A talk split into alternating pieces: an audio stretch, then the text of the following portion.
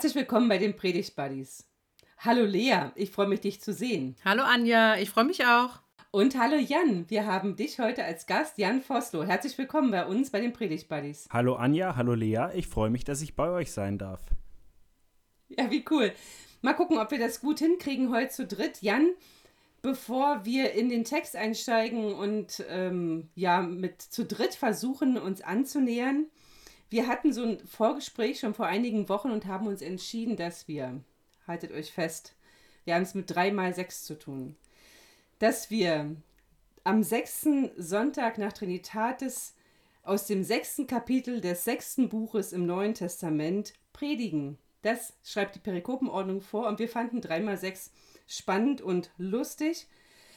Und mit diesen drei Sechsen konnte ich dich ködern, Jan. Damit hast du dich drauf eingelassen, gesagt, das mache ich mit. Dreimal sechs mit dem Predigtbuddies, das ist super.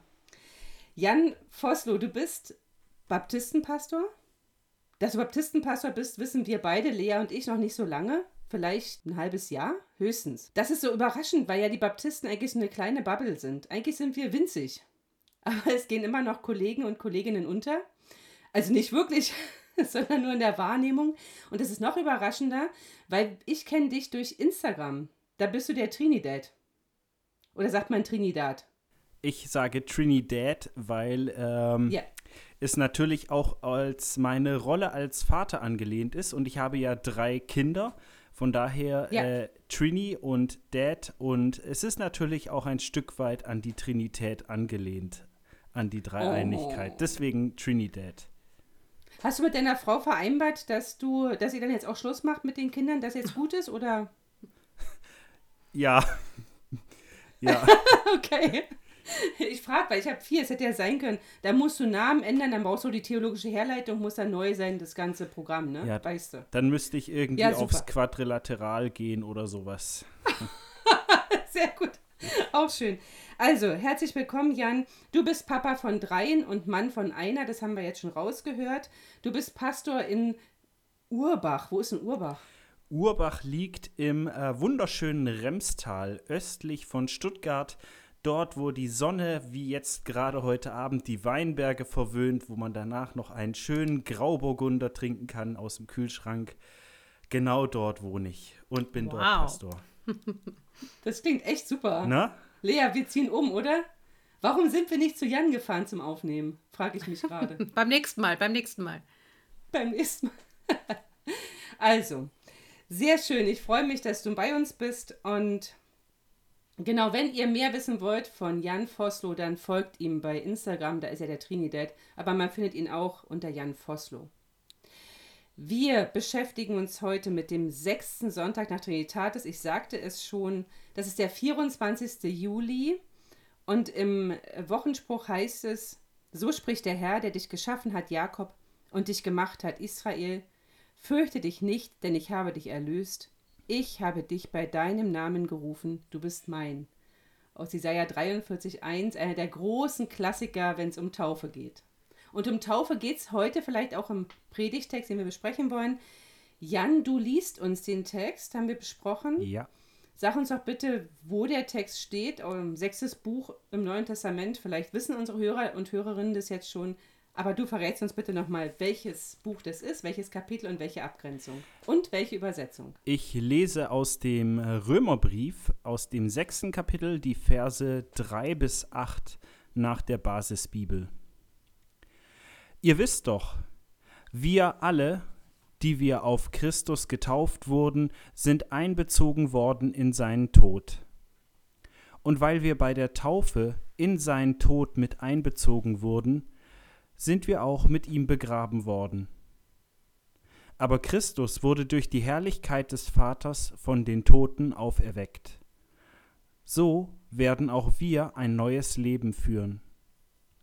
Denn wenn wir in ihm im Tod gleich geworden sind, werden wir es auch in der Auferstehung sein. Wir wissen doch, der alte Mensch, der wir früher waren, ist mit Christus am Kreuz gestorben. Dadurch wurde der Leib vernichtet, der im Dienst der Sünde stand. Jetzt sind wir nicht mehr unterworfen. Wer gestorben ist, auf den hat die Sünde keinen Anspruch mehr. Wir sind nun also mit Christus gestorben. Darum glauben wir, dass wir auch mit ihm leben werden. Vielen Dank. Also, der Römerbrief. Ich erspare uns große Einleitungsfragen, denn wir haben so wahnsinnig viel Römerbrief in, dieser, in diesem Kirchenjahr schon miteinander bearbeitet, dass ihr einfach, wenn ihr nochmal was wissen wollt, guckt doch in eine der Folgen, die vor dieser Folge laufen. Wenn da Römerbrief dran steht, ist da auch Römerbrief drin und dann auch irgendwelche Einleitungsfragen. So viel nur ganz kurz. Wir haben es hier mit einer Monographie über Gottes Gnade zu tun. Das habe ich so gelesen und fand es eine tolle Beschreibung. Der Römerbrief, eine Monographie über Gottes Gnade.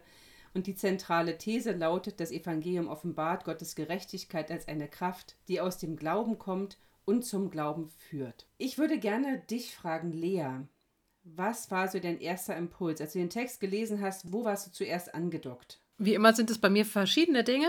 Also erst habe ich so gedacht, es passt so gut tatsächlich mhm. zu Genesis 12, äh, 1 bis 4a. Also zu, es passt gut zur Perikope von der Woche zuvor. Da ging es mhm. ja auch mhm. um Abraham, beziehungsweise dann später Abraham. Und da hatten wir ja gesagt, das ist dieses, dieses Versprechen, diese Verheißung, dass Gott mit unterwegs ist. Und jetzt habe ich gedacht, ja, wir hatten uns also letzte Woche mhm. äh, damit auseinandergesetzt, äh, Gott begleitet, begleitet äh, die, also Abraham und Sarah, die dann später heißen, und äh, er ist der Gott, der mitgeht. So, und jetzt haben wir hier Taufe, und das ist ja gerade bei uns mhm. BaptistInnen so, dass wir äh, dieses doppelte Jahr haben. Also das Jahr Gottes zu uns ist völlig klar, das ist gesetzt sowieso, auch wenn es in der Taufe auch nochmal von Bedeutung ist. Und jetzt kommt so dieses Jahr von einem mündigen Täufling hinzu, zumindest bei unserer Taufpraxis. Und also Taufe ist ein Unterwegssein, ein Unterwegssein mit Gott. Und mhm. Gott hat Ja zu mir gesagt und ich habe angefangen, das zu glauben. Und ich sage jetzt auch noch mal Ja zu Gott. Wir akzeptieren und respektieren ja die Säuglingstaufe, aber wir praktizieren sie ja nicht. Was aber ja nicht heißt, dass wir unseren Kindern den Segen entziehen, sondern dieses Ja von Gott, mhm. das spenden wir oder geben wir ihnen ja auch mit auf den Weg, indem wir eine Kindersegnung machen. Und also das war dieses, äh, erst ist Gott mit den Menschen unterwegs und verheißt und verspricht das. Mhm. Und jetzt geht es um die Taufe, also das ein, ein Unterwegssein mit Gott. Und bei uns ist es ja von der symbolischen Praxis tatsächlich so, dass wir eben ganz untertauchen und auftauchen. Also wir haben das ja von der Symbolik mit dem, mit Christus mhm. gestorben und auferstanden, äh, wo wir es vielleicht einen Tick leichter haben, die Verbindung herzustellen zu unserer Taufpraxis, weil wir nicht einen größeren Schritt machen müssen hin zur Säuglingstaufe und eben den äh, nicht mit dem Untertauchen, sondern wir haben das ja so. Also das heißt, wir haben dann auch noch so eine gewisse Nähe. Das war also jetzt ja der, der nüchterne, sachliche Blick und emotional bin ich angedockt. Mhm das habe ich auch schon mal im Podcast gesagt, dass ich ähm, den Gewinn oder das große Geschenk der Taufe sehe, in dem, dass es, dass man hinter diesen Status getauft zu sein nicht mehr hinter zurückkommen kann. Dass das etwas mhm. ist, was bleibt. Mhm. So, also das, äh, das hatten wir auch schon mal besprochen, dass mein Status, verheiratet zu sein, kann sich ändern durch Trennung, Scheidung, Tod. Mhm. Mein Status Mutter kann sich verändern, was eine Vollkatastrophe wäre. Aber dieses, dieses Status, mhm. äh, getauft zu werden, da kann man nicht mehr hinter zurück. Und das empfinde ich so als großen mhm. Segen. Und da habe ich dann auch, äh, was wir als Kirchen ja damals unheimlich ausgeschlachtet, hätte ich beinahe gesagt haben, war ja dieses Lied von Silbermond, gibt mir in einer Zeit, in der nicht sicher erscheint, irgendwas, was bleibt. Und da dachte ich, ja, das ist hm. Taufe. Taufe ist etwas, was bleibt. Egal, mhm. wie es mit meiner Gottesbeziehung bestellt ist. Ja. Mhm. Ja, das äh, sagt Karl Barth auch im Römerbrief-Kommentar. Ja, stark. Danke. Okay. Jan, wo bist Ja, ich habe nachgelesen ein bisschen, was sagt denn Karl Barth? Das ist immer ein bisschen komplizierter zu lesen, aber eigentlich sagt er, wenn man es dann zusammenfasst, auf den Punkt gebracht, genau das. Du kannst nicht hinter die Taufe zurück. Das ist was ganz stark. Das ist was, was bleibt. Jan, wo dockst du an? Was ist dein Punkt, wo du sagst, Mensch, das hat mich angesprochen? Ich finde es sehr spannend, dass Lea das gerade so gesagt hat, Taufe ist etwas, was bleibt, weil als ich den Text persönlich erstmal nur für mich als Jan gelesen habe und nicht erstmal als Theologe, der das dann direkt wieder einordnen möchte, hm. bin ich tatsächlich bei dem ersten Satz direkt hängen geblieben. Ihr wisst doch. Mhm. Da bin ich hängen geblieben. Und ich habe das erstmal für mich persönlich genommen, du weißt doch. Mhm. Und ich habe das dann so gemerkt, ja, weiß ich das denn eigentlich wirklich, was denn diese Taufe für mich bedeutet? Und das hat für mich äh, in diesem Jahr äh, tatsächlich ganz besonderen Charakter, denn ich bin dieses Jahr 32 geworden und habe mich mit 16 taufen lassen. Das heißt, ich bin in diesem Jahr genauso lang getauft wie ungetauft. Und das war für mich schon äh, mal ein Anlass, so ein bisschen Bilanz zu ziehen. Was ist denn eigentlich so seither passiert auf meiner Reise mit Gott? sowohl emotional als auch ansonsten in, in, in der Entwicklung, in der Beziehung. Und da muss ich sagen, so dieses Gefühl, was ich eingespeichert habe mit 16, also als ich aufgetaucht bin, mhm. als ich hochgezogen wurde, das Gefühl ist nicht mehr da. Und das hat mich so angesprochen bei dem, ihr wisst doch, also wie sich neues, ihr, ihr wisst doch eigentlich, wie sich dieses neue Leben anfühlt. Und ich glaube, dass wir daran echt immer gut tun, sowas auch uns bewusst daran zu erinnern, hey, so hat sich dieses neue Leben mal angefühlt und so hat mich das auch beflügelt und begeistert. Mhm. Ja, schön, danke. Das ist ja auch dieser Sonntag, der sechste Sonntag nach Trinitat, das ist ja auch Tauferinnerungssonntag. In vielen Kirchen wird genau. Tauferinnerung gefeiert. Ja. Deswegen dieser Text. Ich war auch 16, als ich getauft wurde, kurz vor meinem 17. Geburtstag. Das ist aber schon ein bisschen länger her als 16 Jahre. Und als mich mein Pastor anrief zum 25-jährigen Taufjubiläum, das könnt ihr alle selber rechnen, so. Da war das nochmal für mich genau das, was du gerade sagst, diese Erinnerung an dieses ganz besondere Gefühl, diesen besonderen Moment wieder aufzutauchen. Mein Auge blieb hängen, dass der alte Mensch, der wir früher waren, mit Christus am Kreuz gestorben ist. Und da merke ich, das weiß mein Kopf. Ja, das Mhm. Ist eine theologische Erkenntnis, okay. Aber was bedeutet das denn jetzt wirklich? Ich erinnere mich, als mein damaliger Mann getauft wurde, da waren meine damaligen Schwiegereltern auch bei der Taufe dabei und der Predigtext ging über ich vergesse, was hinter mir liegt und strecke mich aus nach dem, was da vorne ist. Ja, toller Text für einen Christen. Aber für jemanden wie meine Schwiegereltern, die mit Christus nichts anfangen konnten, war das ganz schwer nachzuvollziehen. Warum muss ich denn alles vergessen, was da hinten ist? Was bedeutet das denn? Und das, da habe ich gemerkt, da bin ich wieder reingekommen. Der alte Mensch ist gekreuzigt mit Christus am Kreuz. Was bedeutet das? Und ich habe noch keine richtige Antwort. Also vielleicht, es geht ja weiter, dadurch wurde der Leib vernichtet, der im Dienst der Sünde stand. Jetzt mhm. sind wir ihr, der Sünde, also nicht mehr unterworfen. Ich habe richtig gemerkt, dass mit der Taufe, so sehr mich das freut und auch diese, ihr wisst doch, diese Erinnerung stark finde, bin ich wirklich, also ich hänge richtig fest an dem, ich stecke fest an diesem Punkt, was bedeutet es, dass der alte Mensch mit Christus gekreuzigt ist. Hm. Vielleicht habt ihr da eine Lösung für mich.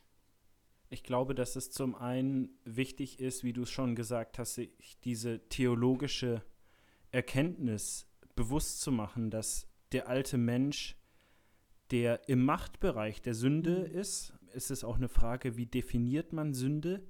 Ich würde in diesem Fall erstmal Sünde als Beziehungsgeschehen definieren.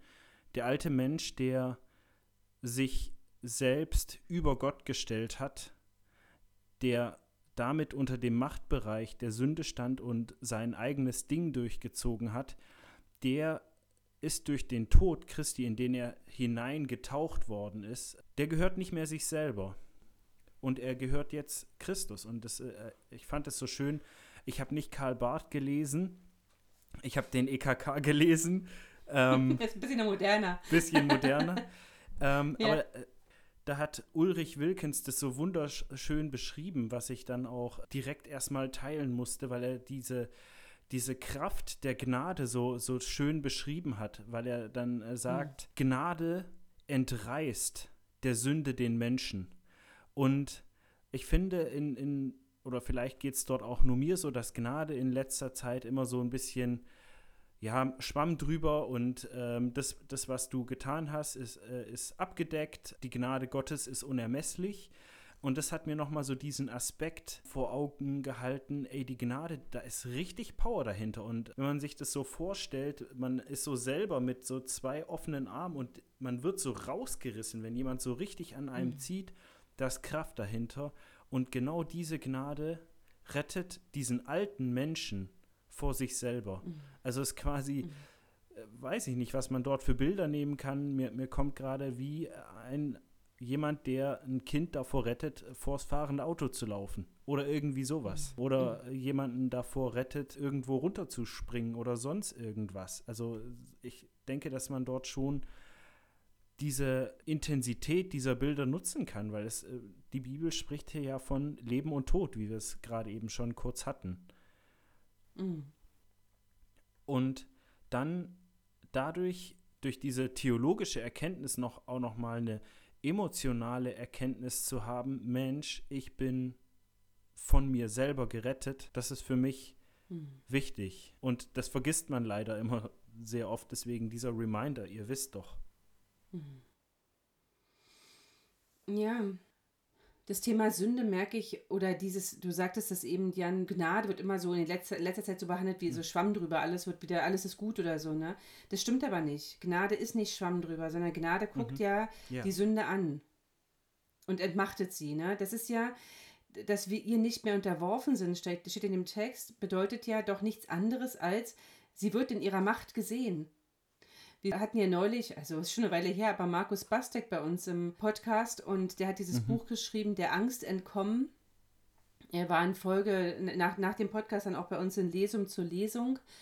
Und das war sehr bewegend, weil er davon so schreibt, wie das ein permanenter, also ein permanenter Weg ist, also seine Lebensaufgabe auch, der Angst, diese Macht nicht mehr einzuräumen. Und da musste ich dran denken, als ich den Text gelesen habe, und mich damit beschäftigt habe. Und Karl Barth schreibt, dass Sünde das anschauliche Faktum der wissentlichen und willentlichen Verunehrung Gottes ist. Und das ist natürlich jetzt alte Sprache, ja. Meine Güte, wann hat er das geschrieben? Ich glaube, das ist, müsst ihr mal nachgucken, aber ich glaube, ähm, also erste Hälfte des 20. Jahrhunderts. Aber die, ich glaube, dass Gnade nur dann keine billige Gnade ist, wenn sie vorher mit der Sünde konfrontiert ist. Also nicht nach dem Motto, wir gucken da nicht mehr dran, machen einen Teppich drüber, sondern das ist wahr, mhm. die Sünde ist wahr, die Entfernung, die Verunglimpfung, die Verunehrung Gottes ist wahr. Und dazu sind wir, oder davon sind wir dann wirklich gerettet, rausgerissen. Ja. Das fand ich ein starkes Bild gerade. Ja, also ich merke, ich habe jetzt auch keine Lösung. Du hast ja nach einer Lösung gefragt. Ähm, mm. Das habe ich. Ansatz ja, vielleicht. Ja, ich weiß nicht, ob es. Es geht ja um Er-Lösung, ne? Und dass er löst und dass er herausreißt. Mhm. Und für mich merke ich, sind halt die wichtigen Worte tatsächlich die letzten mit ihm leben. Also, dass auch wir mit ihm mhm. leben werden. Das ist, ja. wenn ich den Text meditiere, dann ist für mich dieses mit ihm Leben das Starke. Und darum geht es aus meiner Ansicht nach auch bei der Taufe. Es ist ein Lebensfest, ein Fest des Lebens. Und für mich ist auch das sechste mhm. Kapitel wieder eins, was für mich so einen Höhepunkt im achten Kapitel findet, mit, also nichts kann dich von der Liebe Gottes trennen. Ja? Keine Gewalt. Also du bist aus allem, um mhm. nochmal mit Jans Worten zu gehen, du bist aus all dem herausgerissen im positiven Sinne, weil dich eben nichts mehr trennen kann. Und so kann ich mich ganz sachte, ganz sachte da herantasten, was Paulus vielleicht meinte, wie wir daran partizipieren in diesem mit Jesus gestorben und mit Jesus auferstanden. Aber da das Kreuz für mich im letzten gar nicht zu greifen ist, kann ich auch nicht greifen, wie wir, wie wir am Kreuz partizipieren. Also versteht ihr, was ich meine? Also es bleibt ja Mysterium für mich. Ich glaube nicht daran, dass, ähm, dass man sich das letztgültig erklären kann. Und wir machen auch alle Christinnen eher Sorge und Angst, die Kreuz und Auferstehung nicht für für ein Geheimnis Gottes halten.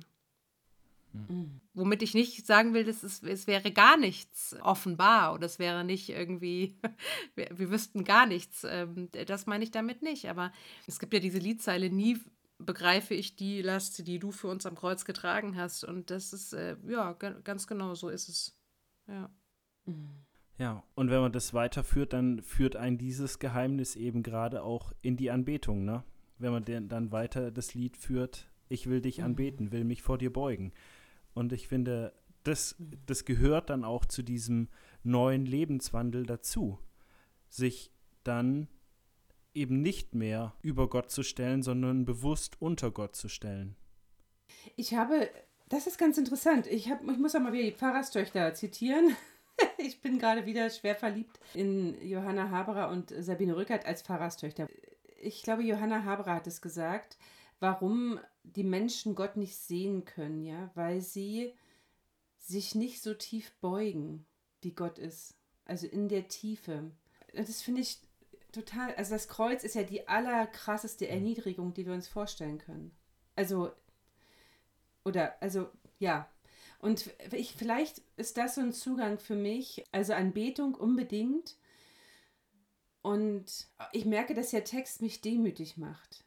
Also auch zu wissen, Fakt ist ja, wir sind die Sünde ist, wir sind der Sünde nicht mehr unterworfen, aber wir machen uns, glaube ich, was vor, wenn wir glauben würden, mit der Taufe endet das Leben, das immer wieder von der Sünde determiniert ist und ab sofort sind wir heilige Menschen, die nur noch mit einem strahlenden Lächeln, brauche ich nur mit meinen Kindern umzugehen, wenn, wenn die sich streiten, da äh, wächst auch mir eine Feder, ne? da bin ich weit entfernt von heilig. Also ich glaube, dass, das, das, ist, mhm. das wäre falsch verstanden wenn man annehmen würde, dass die Sünde keine Macht mehr hat oder ihr, wir ihr nicht mehr unterworfen sind, dann zu glauben, ab sofort ist unser Leben frei von Fehlern, frei von Schuld.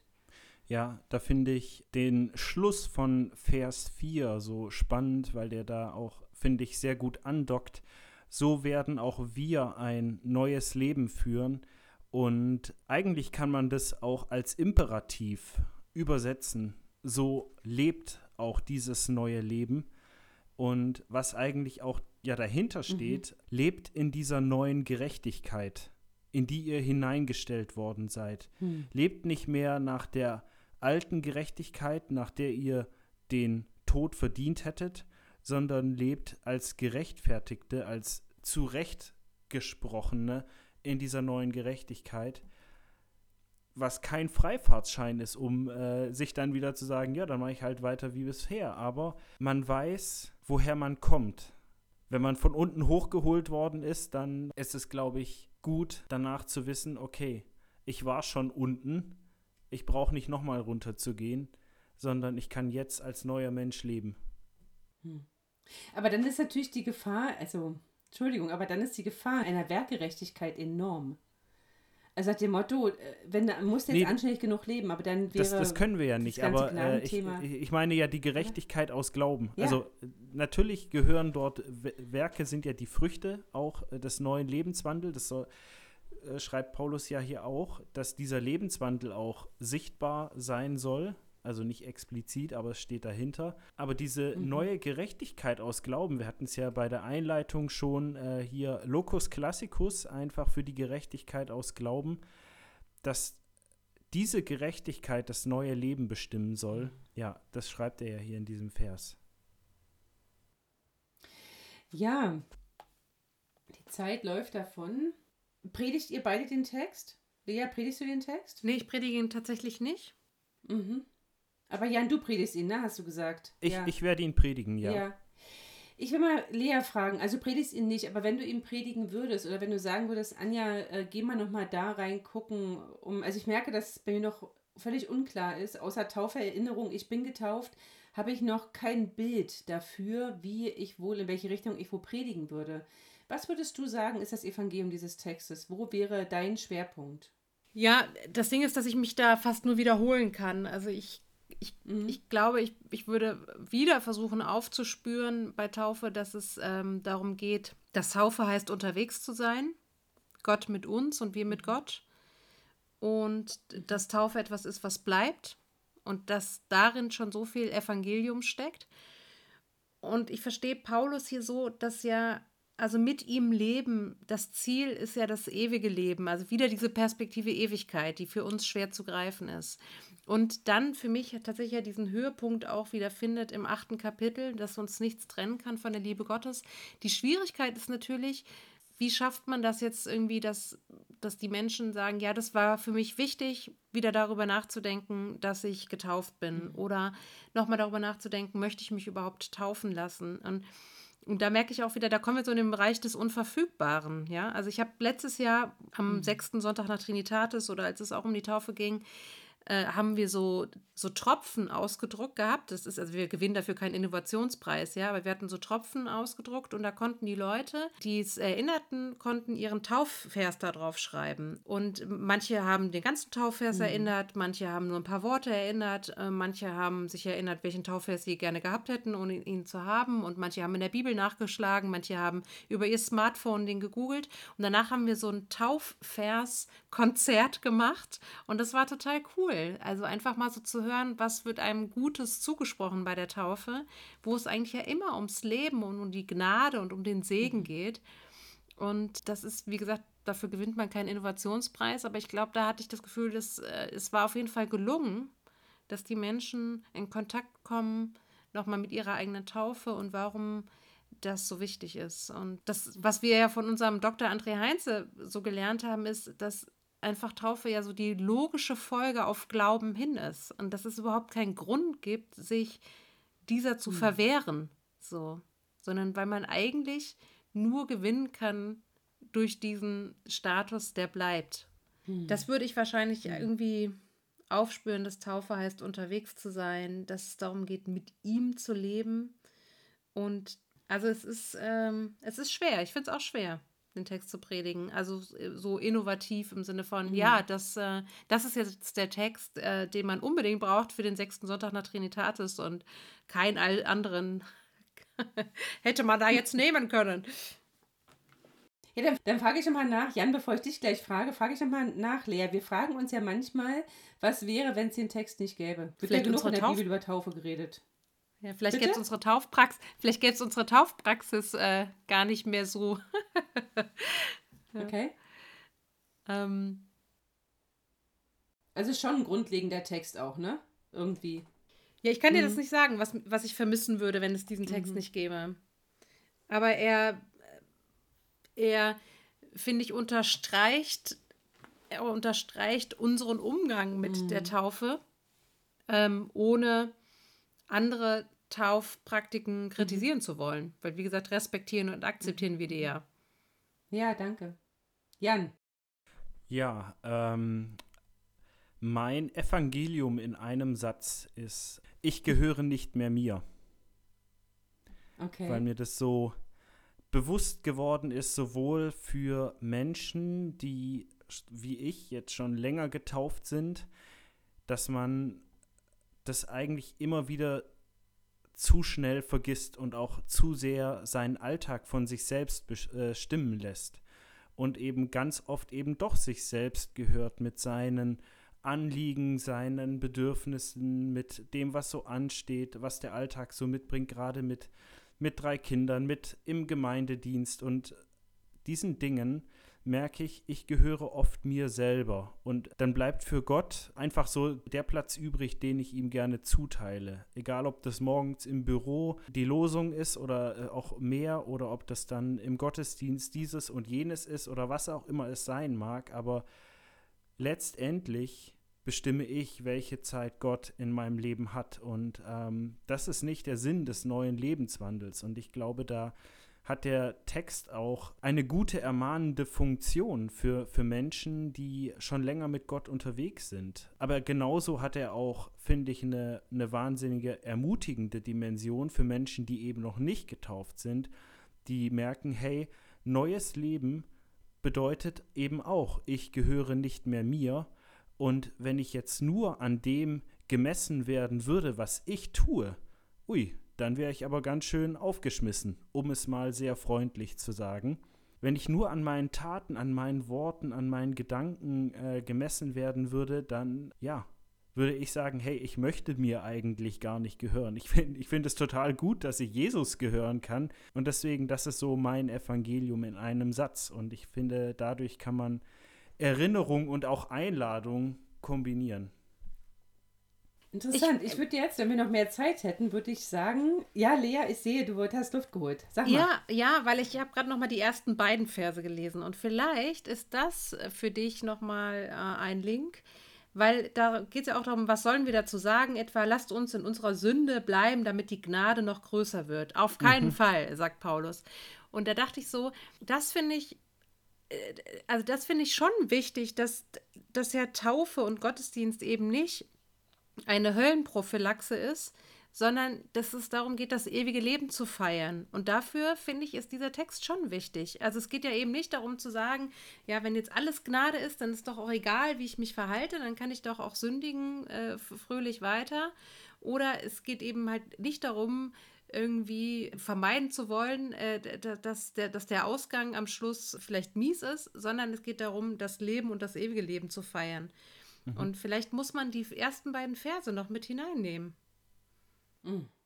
Ja, oh, coole Idee. Ja, also ich, ich bin da definitiv bei dir, aber es war halt eben so mein, mein Zugang auch jetzt in, in diesem Jahr, in diesem Moment für den Text, ähm, dass Taufe äh, defin das definitive mm. Ja-Wort zu uns ist von mm. Gott, das wirklich bleibt. Das steht natürlich dort auch immer im Hintergrund. Ähm, und von daher, ja, vielleicht einfach nochmal Verse 1 und 2 mit dazu mm. nehmen. Ja. Ich würde trotzdem gerne noch mal einen Gedanken mitgeben oder eine, eine kritische Nachfrage. Äh, wie hört denn der Mensch von heute so eine, so eine Ansage, ich gehöre nicht mehr mir? Also, weil wir sind in einer total individualistischen Welt unterwegs. Vor Jahren war die Werbung, erst komme ich und dann komme ich oder unterm, unterm Strich zähle ich. So, und ich meine, wir sind bei, du und ich, wir beide sind, du noch ein Ticken, na, weiß ich nicht. Also wir beide sind relativ viel bei Instagram unterwegs. Das heißt, man mhm. stellt sich auch sehr viel selbst dar. Auch die Predigt-Buddies, das macht mir schon immer Gedanken darüber. Wir, wir, Lea schreibt die, die Teaser und äh, es geht ja schon darum, sich zu mhm. zeigen, sich darzustellen. Und zwar ich mich, natürlich als Christin, als Predigt-Buddy, als, äh, als Pastorin habe ich nochmal einen anderen, vielleicht einen anderen Hintergrund, aber wenn ich ganz ehrlich bin, dann gehöre ich schon mir selbst und möchte mir auch, ich möchte gar keine Sklavin sein.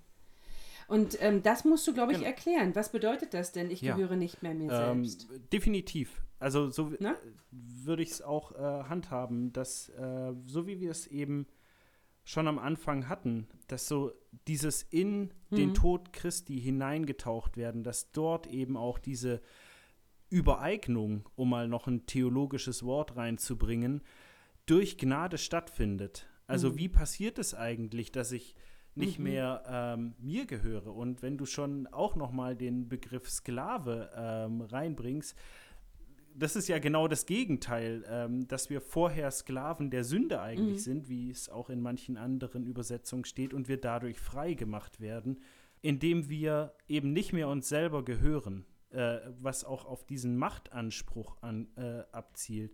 Dass wir dadurch natürlich nicht auf einmal ferngesteuerte Marionetten sind, das wissen wir selber und ähm, ja, das, Aber das müssen wir, glaube ich, sagen auch. Ja. Ich glaube, wir müssen das sagen.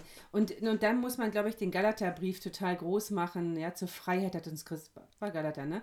Zur Freiheit hat mhm. uns Christus befreit.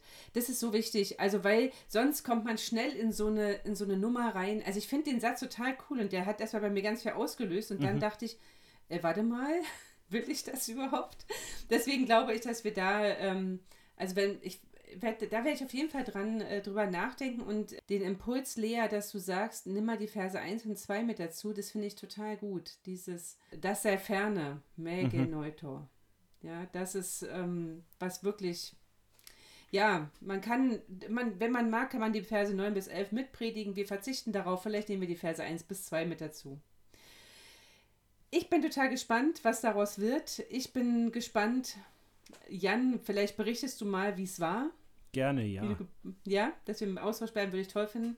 Wir machen jetzt hier Schluss. Ich bin bei 40 Minuten. Ich bin gespannt, was am Ende noch bei rauskommt.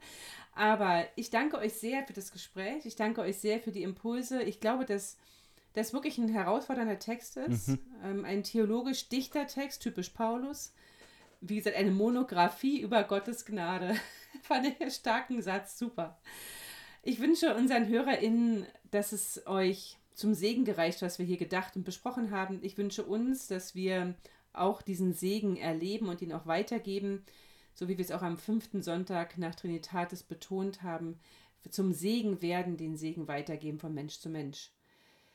Alles Liebe. Alles Liebe und herzlichen Dank, Jan, dass du zu uns gekommen bist. Freue ich mich. Es war mir ein inneres Trampolinspringen mit euch. Es hat mir sehr viel Spaß gemacht. Vielen Dank, schön. dass ich da sein durfte. Gerne wieder. Ja, bis zum nächsten Mal. Tschüss. Tschüss. Ja. Macht's gut. Tschüss.